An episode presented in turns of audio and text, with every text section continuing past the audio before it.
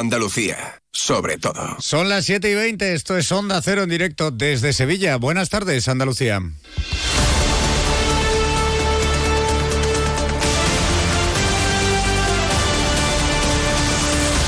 En Onda Cero, la brújula de Andalucía. Jaime Castilla.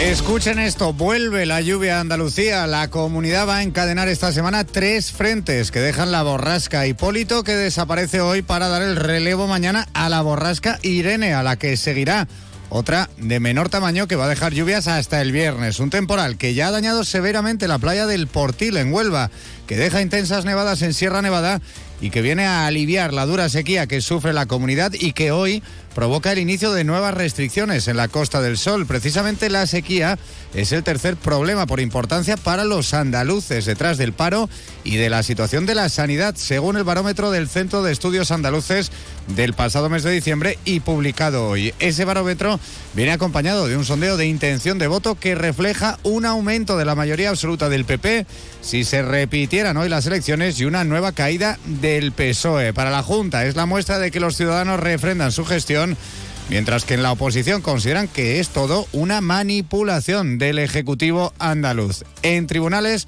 la defensa de uno de los soldados fallecidos ahogado en unas maniobras el pasado diciembre en la base cordobesa de Cerro Muriano denuncia que iba con sobrecarga en su mochila como castigo por parte de sus oficiales.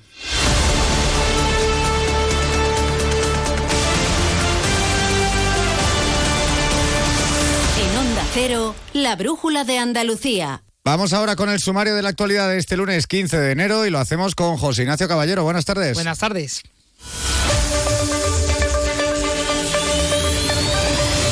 Y empezamos con la lluvia que regresa a la comunidad durante toda esta semana. Van a sucederse tres borrascas que van a dejar precipitaciones de hasta 50 litros por metro cuadrado en algunas zonas de Andalucía. Y no pueden llegar en mejor momento porque la sequía no cesa. Los pantanos de la provincia de Granada registran unas reservas 7 puntos por debajo de las que tenían hace un año y en la Costa del Sol el municipio de Fuengirola estrena restricciones esta noche. El PP andaluz ampliaría su mayoría absoluta de repetirse ahora las elecciones en Andalucía. Según el último barómetro del Centra, los populares superarían los 60 escaños por primera vez a 35 del PSOE, que seguiría, sería la segunda fuerza perdiendo apoyos. Vox repetiría como tercera, seguido de Sumar y adelante. Unos datos que rechaza la oposición porque dice que es una manipulación de la Junta para orientar la opinión del ciudadano. En el Ejecutivo andaluz defienden que es una muestra del apoyo de los andaluces a su gestión. Además, el estudio refleja que los principales problemas de la población son el paro, la situación de la sanidad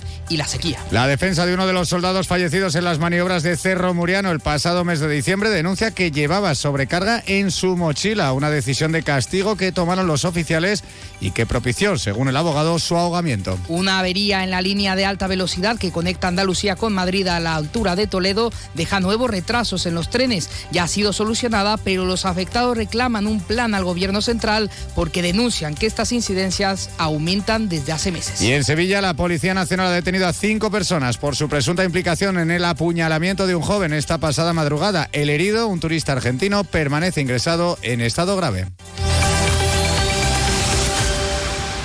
En Onda Cero, la brújula de Andalucía. Jaime Castilla. La semana comienza en Andalucía con buenas noticias porque regresa la lluvia. Hasta tres borrascas van a pasar esta semana por la comunidad y van a dejar precipitaciones en todo el territorio que pueden llegar en algunas zonas a los 50 litros por metro cuadrado, gracias a Hipólito, que es la primera que ha llegado hoy y que ya deja paso a partir de mañana a Irene, a la que seguirá otro frente. Lluvias que van a estar presentes al menos hasta el viernes, pero cuyo pico máximo de descargas va a llegar el miércoles, como explica el delegado de la Agencia Estatal de Meteorología en Andalucía Occidental, Juan de Dios del Pino y esa es la que sí va a dar precipitaciones más importantes en la jornada del martes y del miércoles. Y a partir de ahí, bueno, aunque la borrasca ya se haya alejado, esta nueva borrasca Irene, pues viene de nuevo una, una estructura nubosa, una pequeña borrasca, ¿no? Que dará precipitaciones en la jornada del jueves y del viernes, ¿no? El viernes con más probabilidad lo que sería Andalucía Oriental, pero se descarta también que el viernes pueda llover en la parte occidental, con lo cual tenemos una semana, por resumir, ¿no? Primero Hipólito, ¿no? Luego Irene y luego pues esa banda nubosa de origen subtropical para para jueves y viernes. Un agua que es más que bien recibida en la comunidad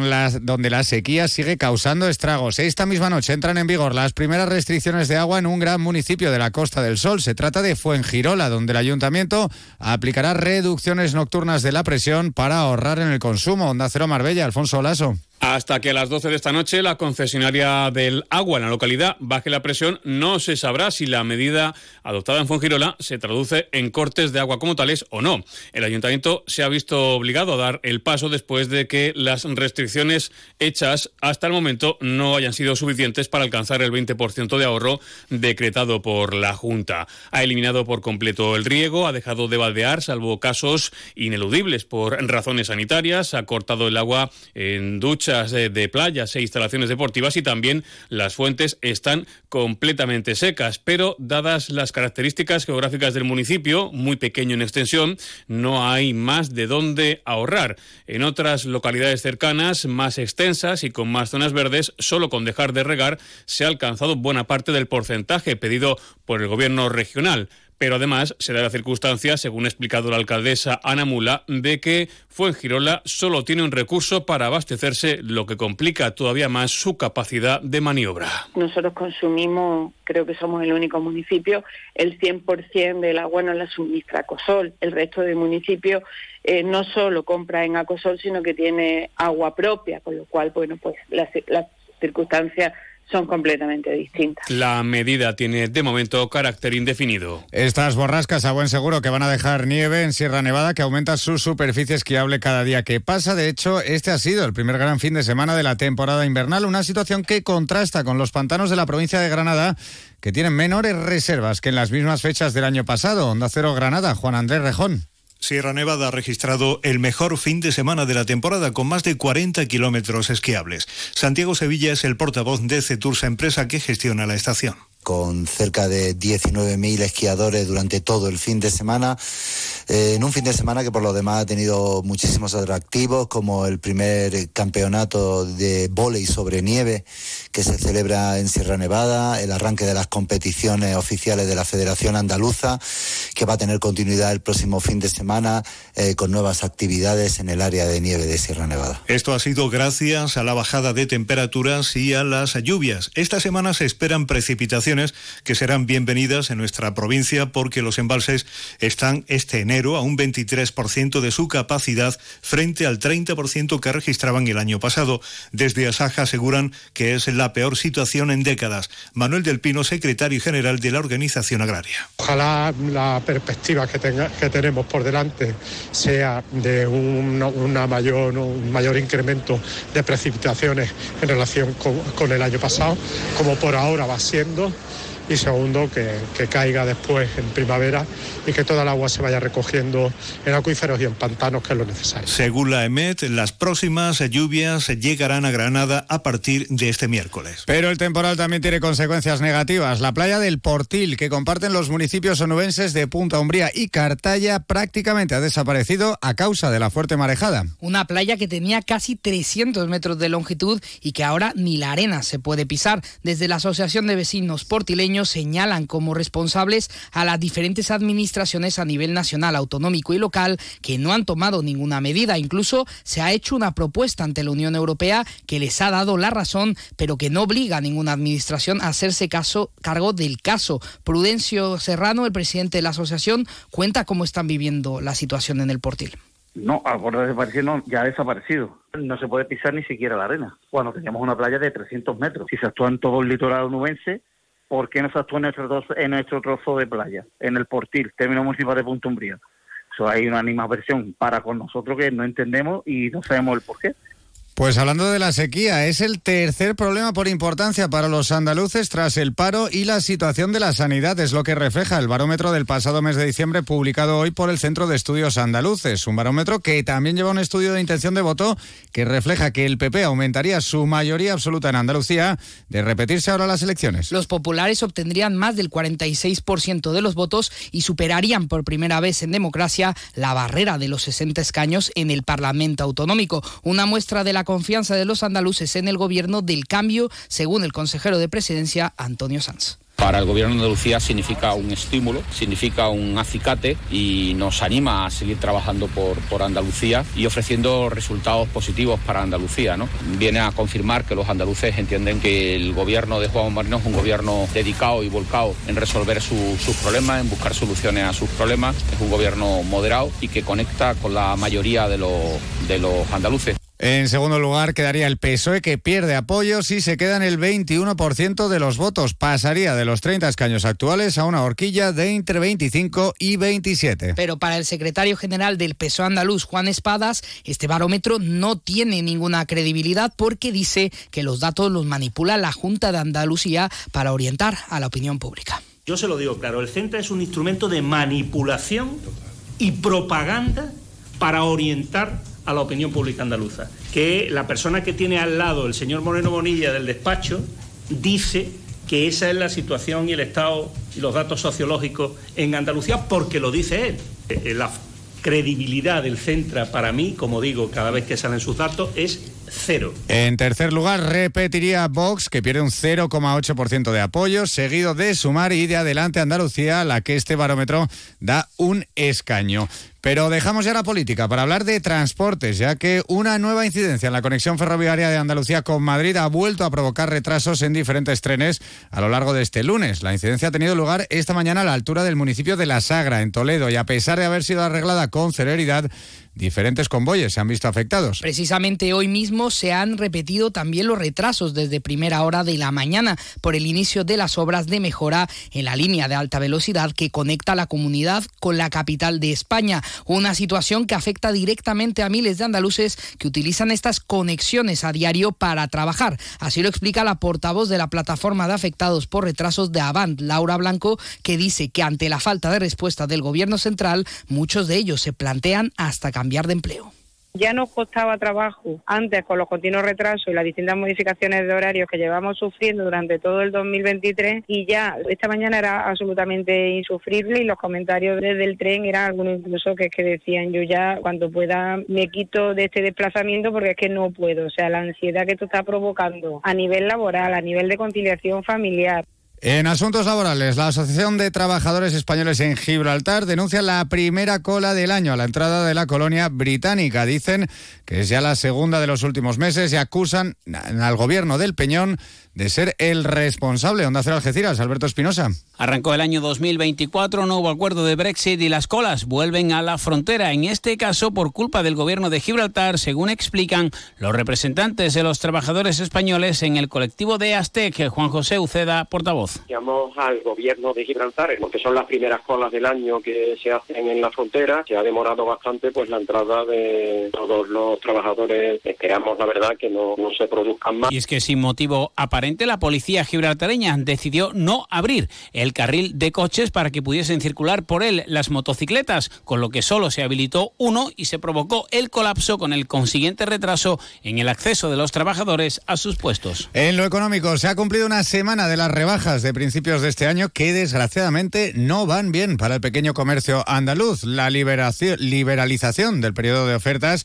el alza de los precios y la difícil competencia de las grandes superficies son algunos de los motivos que están detrás de esta situación. Así lo denuncia el presidente de la Confederación de Comercio de Andalucía, Rafael Vados, quien alerta sobre las consecuencias de esta repercusión negativa en un sector que representa un 11,5% del PIB andaluz. Pide por ello volver a acotar los periodos de rebajas las rebajas cada año van a menos y este año, 2024, pues lamentablemente no ha sido una excepción. Podemos ya decir que han sido aún menos que el año 2023, un dato muy negativo para un sector vital para la economía y el empleo de Andalucía. Los motivos, sin duda alguna, vienen determinados por la liberalización que se llevó a cabo en el año 2012, que únicamente favorece a los grandes y poderosos de la distribución comercial. Seguimos reivindicando el que se vuelvan a acotar los periodos de rebajas.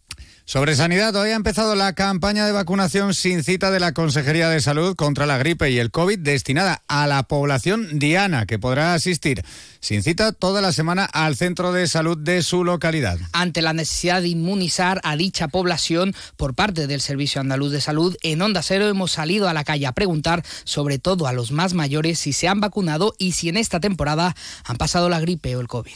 Yo creo que es muy importante de vacunarse. Yo me llevo vacunando ya de la gripe ya hace mucho tiempo. Me he puesto la vacuna de la gripe, la del COVID no me la he podido poner porque no, lo pasé. Pues la verdad es que es mejor eh, te- prevenir, prevenir de ello. De momento estoy bien, en que pasan muchas cosas, hay muchas enfermedades, muchas cosas. Como ya tengo 68 años, digo, pues vamos a vacunarnos. He pasado la gripe, pero bueno, yo digo que si no me lo había puesto, había estado peor, ¿no? Cogete coge, aunque te vacunes. Sí que nos lo hemos puesto, sí. Abrimos ahora la crónica de tribunales porque la defensa de uno de los dos soldados muertos en las maniobras del pasado mes de diciembre en la base cordobesa de Cerro Muriano denuncia que la víctima llevaba en su mochila una sobrecarga de peso impuesta como castigo por sus oficiales. Asegura que esta fue la principal causa de su ahogamiento al ser obligado a cruzar con ella una balsa de agua en esas instalaciones militares. Onda Cero Córdoba, María Luisa Hurtado. Las primeras investigaciones han desvelado que algunos de los soldados que participaban en las maniobras el 21 de diciembre llevaban más peso del debido en sus mochilas al iniciar el ejercicio de paso de agua en un lago con temperaturas muy frías. Se sospecha que fue el mando que dirigía las maniobras quien colocó una mina inerte en los macutos de los soldados como señal de castigo por haber realizado mal un ejercicio anterior. Los militares intentaron cruzar el lago sobre las 9 de la mañana a muy bajas temperaturas y después de llevar tres horas realizando prácticas de topografía y subterráneas. Las diligencias determinan que se había dispuesto una cuerda a modo de guía que dividía el lago por su parte más corta. Los soldados debían atravesar unos 100 metros de orilla a orilla sin que conste que hubiera línea de vida ni flotadores ni salvavidas a los que recurrir en caso de peligro. El ejercicio no se llegó a terminar por parte de la compañía incluso un segundo grupo de soldados no entró en el agua y junto a sus mandos se encargaron de socorrer a sus compañeros que pedían auxilio desde el agua, entre ellos el cabo Miguel Ángel Jiménez Andújar, que después falleció. En Sevilla, la familia de la joven asesinada Marta del Castillo ha comenzado hoy una pegada de carteles por el barrio donde vivía para promover una concentración frente a la Audiencia Provincial de Sevilla el próximo 24 de enero. Ese día se cumplen 15 años del asesinato y posterior desaparición del cuerpo de la joven que todavía no ha sido hallada. Precisamente encontrar el cadáver es lo que pide la familia. El abuelo de Marta, José Antonio Casanueva, llama a los sevillanos a sumarse a esa concentración. Es un llamamiento ciudadano para el, día 24 que acudan a, allí a, a, esto, a la plaza que tiene la audiencia en Sevilla, ¿no? Pues sí, esperamos que acudan mucho porque tú sabes que Sevilla ha acudido siempre a nuestra llamada y ha colaborado muchísimo, muchísimo con nosotros, ¿sabes? En sucesos, la Policía Nacional ha detenido a cuatro hombres y una mujer acusados de su presunta implicación en el apuñalamiento de un joven a la salida de una discoteca en Sevilla Capital. Los hechos tenían lugar esta pasada madrugada en la zona de la isla de la Cartuja y según la policía el grupo de detenidos intentó robar al joven apuñalado, un turista de nacionalidad argentina. Tras ello huyeron en un coche pero finalmente fueron arrestados. Ahora permanecen en dependencias policiales a la espera de pasar la dis a disposición judicial. La víctima, mientras tanto, ha sido hospitalizada en estado grave. También en la provincia de Sevilla, en este caso en la localidad de Lora del Río, la Guardia Civil ha recuperado 2.500 kilos de naranjas robadas de una finca del municipio. Hay una persona detenida y una segunda investigada. Los agentes identificaron a los vendedores, dos vecinos de la localidad y también a los compradores que, que habían viajado en camión desde el municipio gaditano de Sanlúcar de Barrameda y precisamente en este vehículo fueron sorprendidos con la fruta robada y lista para ser revendida. La totalidad de ella ya ha sido devuelta al propietario, como explica el portavoz de la Guardia Civil en Sevilla, Pedro Gil. Los robos eran producidos en diferentes fincas de la localidad, asistiendo compradores incluso de otras provincias para comprar el género robado. Se han incautado un total de 2.500 kilos, teniendo como objetivo los agentes, una vez que procedieron a la detención de los autores, a la localización del propietario legítimo de la mercancía. Se destaca además que el género estaba bastante deteriorado debido al deficiente sistema de conservación del producto. Y sepan también que la delegación del Gobierno contra la violencia de género, dependiente del Ministerio de Igualdad, ha confirmado que la muerte de la mujer de 56 años, hallada el pasado viernes en el núcleo poblacional de Torre del Mar, en Málaga, se trata de un asesinato machista, el primero del año en Andalucía. Y con esta noticia nos vamos. Hasta aquí las noticias de Andalucía. Llega el turno ahora de Rafa La Torre, la brújula, noticias de España y del mundo, aquí en Onda Cero. Buenas tardes.